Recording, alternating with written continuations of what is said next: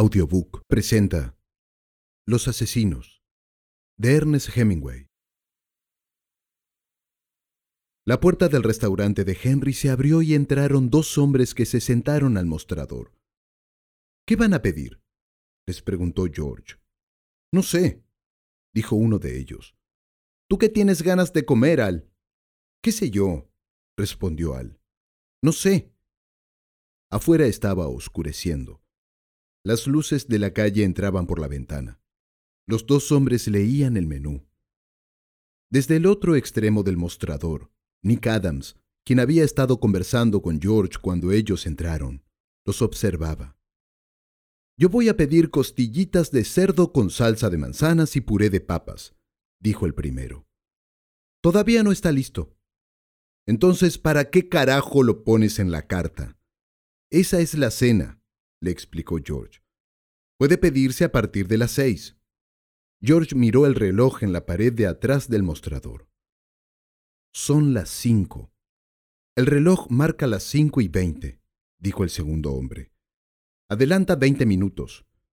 Bah, a la mierda con el reloj, exclamó el primero. ¿Qué tienes para comer? Puedo ofrecerles cualquier variedad de sándwiches, dijo George jamón con huevos, tocino con huevos, hígado y tocino, o un bisté. A mí dame suprema de pollo con arvejas y salsa blanca y puré de papas. Esa es la cena.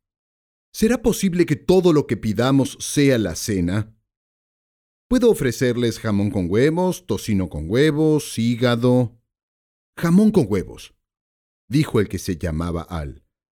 Vestía un sombrero hongo y un sobretodo negro abrochado. Su cara era blanca y pequeña, sus labios angostos. Llevaba una bufanda de seda y guantes. Dame tocino con huevos, dijo el otro. Era más o menos de la misma talla que Al. Aunque de cara no se parecían. Vestían como gemelos. Ambos llevaban sobre todos demasiado ajustados para ellos. Estaban sentados, inclinados hacia adelante, con los codos sobre el mostrador. ¿Hay algo para tomar? preguntó Al. Gaseosa de jengibre, cerveza sin alcohol y otras bebidas gaseosas, enumeró George. Dije si tienes algo para tomar. Solo lo que les dije. Es un pueblo caluroso este, ¿no? dijo el otro. ¿Cómo se llama? Summit. ¿Alguna vez lo oíste nombrar? preguntó Al a su amigo. No, le contestó éste. ¿Qué hacen acá a la noche? preguntó Al. Cenan, dijo su amigo. Vienen acá y cenan de lo lindo. Así es, dijo George. ¿Así que crees que así es? Al le preguntó a George. Seguro. Así que eres un chico listo, ¿no? Seguro, respondió George. Pues no lo eres, dijo el otro hombrecito. ¿No es cierto, Al? Se quedó mudo, dijo Al. Giró hacia Nick y le preguntó, ¿Cómo te llamas? Adams. Otro chico listo, dijo Al. ¿No es listo, Max? El pueblo está lleno de chicos listos, respondió Max. George puso las dos bandejas, una de jamón con huevos y la otra de tocino con huevos, sobre el mostrador. También trajo dos platos de papas fritas y cerró la portezuela de la cocina. ¿Cuál es el suyo? le preguntó a Al. ¿No te acuerdas? Jamón con huevos. Todo un chico listo, dijo Max. Se acercó y tomó el jamón con huevos. Ambos comían con los guantes puestos. George los observaba. ¿Qué miras? dijo Max mirando a George. Nada. ¿Cómo que nada? Me estabas mirando a mí. En una de esas lo hacía en broma, Max, intervino Al. George se rió. Tú no te rías, lo cortó Max. No tienes nada de qué reírte, ¿entiendes? Está bien, dijo George. Así que piensas que está bien. Max miró a Al. Piensa que está bien. Es así que está buena. Ah, piensa dijo Al. Siguieron comiendo. ¿Cómo se llama el chico listo este que está en la punta del mostrador? Le preguntó Al a Max. ¡Hey, chico listo! llamó Max a Nick. Anda con tu amigo del otro lado del mostrador. ¿Por? preguntó Nick. Porque sí. Mejor pasa del otro lado, chico listo, dijo Al. Nick pasó para el otro lado del mostrador. ¿Qué se proponen? Preguntó George. Nada que te importe, respondió Al. ¿Quién está en la cocina? El negro. ¿El negro? ¿Cómo el negro? El negro que cocina. Dile que venga. ¿Qué se proponen? Dile que venga. ¿Dónde se creen que están? Sabemos muy bien dónde estamos, dijo el que se llamaba Max. ¿Parecemos tontos acaso? Por lo que dices, parecería que sí, le dijo Al. ¿Qué tienes que ponerte a discutir con este chico? Y luego a George. Escucha, dile al negro que venga acá. ¿Qué le van a hacer? Nada. Piensa un poco, chico listo. ¿Qué le haríamos a un negro? George abrió la portezuela de la cocina y llamó. Sam, ven un minutito. El negro abrió la puerta de la cocina y salió.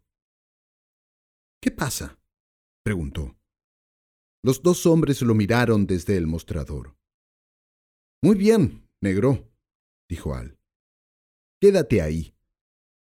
El negro Sam, con el delantal puesto, miró a los hombres sentados al mostrador. Sí, señor, dijo. Al bajó de su taburete. Voy a la cocina con el negro y el chico listo, dijo. Vuelve a la cocina, negro. Tú también, chico listo. El hombrecito entró a la cocina después de Nick y Sam, el cocinero. La puerta se cerró detrás de ellos. El que se llamaba Max se sentó al mostrador frente a George. No lo miraba a George, sino al espejo que había tras el mostrador. Antes de ser un restaurante, el lugar había sido una taberna. Bueno, chico listo, dijo Max con la vista en el espejo. ¿Por qué no dices algo? ¿De qué se trata todo esto? ¡Ey, Al! gritó Max. Acá este chico listo quiere saber de qué se trata todo esto. ¿Por qué no le cuentas? Se oyó la voz de Al desde la cocina. ¿De qué crees que se trata? No sé. ¿Qué piensas? Mientras hablaba, Max miraba todo el tiempo al espejo. No lo diría. ¡Ey, Al! Acá el chico listo dice que no diría lo que piensa. Está bien, puedo oírte, dijo Al desde la cocina, que con una botella de ketchup mantenía abierta la ventanilla por la que se pasaban los platos. Escúchame, chico listo, le dijo a George desde la cocina. Aléjate de la barra. Tú, Max, córrete un poquito a la izquierda. Parecía un fotógrafo dando indicaciones para una toma grupal. Dime, chico listo, dijo Max, ¿qué piensas que va a pasar? George no respondió. Yo te voy a contar, siguió Max. Vamos a matar a un sueco. ¿Conoces a un sueco grandote que se llama Ol Anderson? Sí. Viene a comer todas las noches, ¿no? A veces. A las seis en punto, ¿no? Si viene. Ya sabemos, chico listo, dijo Max. Hablemos de otra cosa. ¿Vas al cine? De vez en cuando. Tendrías que ir más seguido. Para alguien tan listo como tú está bueno ir al cine. ¿Por qué van a matar a Ol Anderson? ¿Qué les hizo? Nunca tuvo la oportunidad de hacernos algo. Jamás nos vio. Y nos va a ver una sola vez, dijo Al desde la cocina. Entonces, ¿por qué lo van a matar? preguntó George. Lo hacemos para un amigo. Es un favor, chico listo. Cállate, dijo Al desde la cocina. Hablas demasiado. Bueno, tengo que divertir al chico listo, ¿no, chico listo? Hablas demasiado, dijo Al. El negro y mi chico listo se divierten solos. Los tengo atados como una pareja de amigas en el convento. ¿Tengo que suponer que estuviste en un convento? Uno nunca sabe. En un convento judío. Ahí estuviste tú. George miró el reloj. Si viene alguien, dile que el cocinero salió. Si después de eso se queda, le dices que cocinas tú. ¿Entiendes, chico listo? Sí, dijo George. ¿Qué nos harán después? Depende, respondió Max. Esa es una de las cosas que uno nunca sabe en el momento. George miró el reloj. Eran las seis y cuarto. La puerta de la calle se abrió y entró un conductor de tranvías. Hola, George, saludó. ¿Me sirves la cena? Sam salió, dijo George. Volverá en alrededor de una hora y media. Mejor voy a la otra cuadra, dijo el chofer. George miró el reloj. Eran las seis y veinte. Estuviste bien, chico listo, le dijo Max. Eres un verdadero caballero. Sabía que le volaría la cabeza, dijo Al desde la cocina. No, dijo Max, no es eso. Lo que pasa es que es simpático. Me gusta el chico listo. A las siete menos cinco George habló. Ya no viene. Otras dos personas habían entrado al restaurante. En una oportunidad, George fue a la cocina y preparó un sándwich de jamón con huevos para llevar, como había pedido el cliente. En la cocina vio a Al, con su sombrero hongo hacia atrás, sentado en un taburete junto a la portezuela, con el cañón de un arma recortada apoyado en un saliente. Nick y el cocinero estaban amarrados, espalda con espalda, con sendas toallas en las bocas. George preparó el pedido. Lo envolvió en papel manteca. Lo puso en una bolsa y lo entregó. El cliente pagó y salió. El chico listo puede hacer de todo, dijo Max. Cocina y hace de todo. Harías de alguna chica una linda esposa, chico listo. ¿Sí? dijo George. Su amigo, Ol Anderson, no va a venir. Le vamos a dar otros diez minutos, repuso Max. Max miró el espejo y el reloj. Las agujas marcaban las siete en punto, y luego siete y cinco. Vamos, Al, dijo Max. Mejor nos vamos de acá. Ya no viene. Mejor esperamos otros cinco minutos, dijo Al desde la cocina. En ese lapso entró un hombre, y George le explicó que el cocinero estaba enfermo. ¿Por qué carajo no consigues otro cocinero? Lo increpó el hombre. ¿Acaso no es un restaurante esto? Luego se marchó. Vamos, Al, insistió Max. ¿Qué hacemos con los dos chicos listos y el negro? No va a haber problemas con ellos. ¿Estás seguro? Sí, ya no tenemos nada que hacer acá. No me gusta nada, dijo Al. Es imprudente. Tú hablas demasiado. Uh, ¿qué te pasa? Replicó Max. Tenemos que entretenernos de alguna manera, ¿no? Igual hablas demasiado, insistió Al. Este salió de la cocina. La recortada le formaba un ligero bulto en la cintura, bajo el sobre todo demasiado ajustado que se arregló con las manos enguantadas. Adiós, chico listo, le dijo a George. La verdad es que tuviste suerte. Cierto, agregó Max, Deberías apostar en las carreras, chico listo. Los dos hombres se retiraron. George, a través de la ventana, los vio pasar bajo el farol de la esquina y cruzar la calle.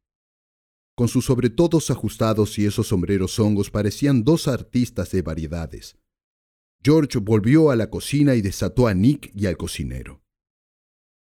No quiero que esto vuelva a pasarme, dijo Sam.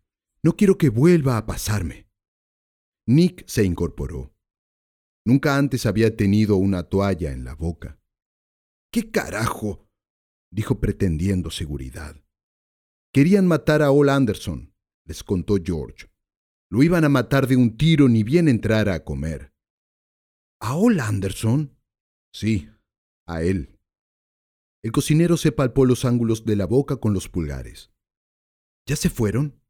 preguntó. Sí, respondió George. Ya se fueron. No me gusta, dijo el cocinero. No me gusta para nada. Escucha. George se dirigió a Nick. Tendrías que ir a ver a Ol Anderson. Está bien.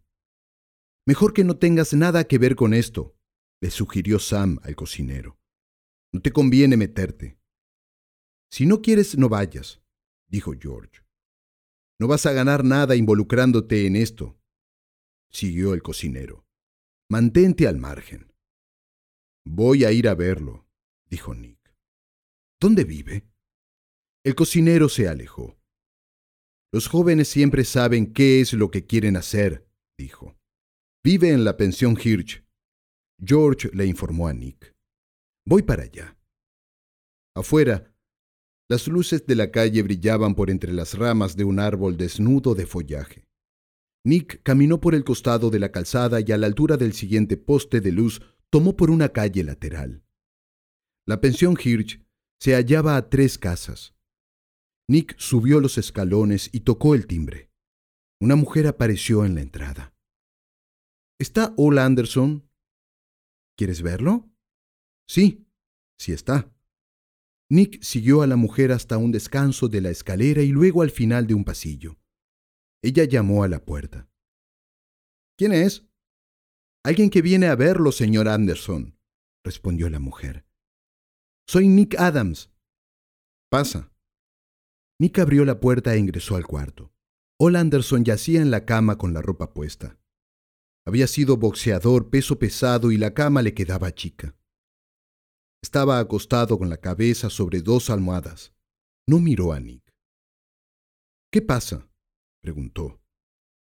Estaba en el negocio de Henry, comenzó Nick, cuando dos tipos entraron y nos ataron a mí y al cocinero, y dijeron que iban a matarlo. Sonó tonto decirlo. Ol Anderson no dijo nada. Nos metieron en la cocina, continuó Nick. Iban a dispararle apenas entrara a cenar. Ol Anderson miró a la pared y siguió sin decir palabra. George creyó que lo mejor era que yo viniera y le contase. No hay nada que yo pueda hacer. Ol Anderson dijo finalmente. Le voy a decir cómo eran. No quiero saber cómo eran, dijo Ol Anderson. Volvió a mirar hacia la pared. Gracias por venir a avisarme. No es nada. Nick miró al grandote que yacía en la cama. ¿No quiere que vaya a la policía? No, dijo Ol Anderson. No sería buena idea. ¿No hay nada que yo pueda hacer? No, no hay nada que hacer. Tal vez no lo dijeron en serio. No, lo decían en serio. Ol Anderson volteó hacia la pared. Lo que pasa, dijo hablándole a la pared, es que no me decido a salir. Me quedé todo el día acá. ¿No podría escapar de la ciudad? No, dijo Ol Anderson. Estoy harto de escapar. Seguía mirando a la pared. Ya no hay nada que hacer. ¿No tiene ninguna manera de solucionarlo? No, me equivoqué. Seguía hablando monótonamente. No hay nada que hacer. Dentro de un rato me voy a decidir a salir. Mejor vuelvo a donde George, dijo Nick. Chao dijo Ol Anderson sin mirar hacia Nick. Gracias por venir. Nick se retiró. Mientras cerraba la puerta, vio a Ol Anderson totalmente vestido, tirado en la cama y mirando a la pared. Estuvo todo el día en su cuarto. Le dijo la encargada cuando él bajó las escaleras. No debe sentirse bien. Yo le dije, Señor Anderson, debería salir a caminar en un día otoñal tan lindo como este pero no tenía ganas. No quiere salir. Qué pena que se sienta mal, dijo la mujer. Es un hombre buenísimo. Fue boxeador, ¿sabías? Sí, ya sabía. Uno no se daría cuenta salvo por su cara, dijo la mujer. Estaban junto a la puerta principal. Es tan amable. Bueno, buenas noches, señora Hirsch, saludó Nick. Yo no soy la señora Hirsch, dijo la mujer. Ella es la dueña. Yo me encargo del lugar. Yo soy la señora Bell. Bueno, buenas noches, señora Bell, dijo Nick. Buenas noches, dijo la mujer. Nick caminó por la vereda a oscuras hasta la luz de la esquina, y luego por la calle hasta el restaurante. George estaba adentro, detrás del mostrador. ¿Viste a Ol? Sí, respondió Nick. Está en su cuarto y no va a salir. El cocinero, al oír la voz de Nick, abrió la puerta desde la cocina. No pienso escuchar nada, dijo y volvió a cerrar la puerta de la cocina. ¿Le contaste lo que pasó? preguntó George. Sí, le conté, pero él ya sabe de qué se trata. ¿Qué va a hacer? Nada. Lo van a matar. Supongo que sí. Debe haberse metido en algún lío en Chicago. Supongo, dijo Nick. Es terrible. Horrible, dijo Nick. Se quedaron callados. George se agachó a buscar un repasador y limpió el mostrador. Me pregunto qué habrá hecho, dijo Nick. Habrá traicionado a alguien. Por eso los matan. Me voy a ir de este pueblo, dijo Nick. Sí, dijo George. Es lo mejor que puedes hacer. No soporto pensar que él espera en su cuarto y sabe lo que le pasará. Es realmente horrible. Bueno, dijo George. Mejor deja de pensar en eso. Escuchaste Los Asesinos de Ernest Hemingway. Producción Audiobook.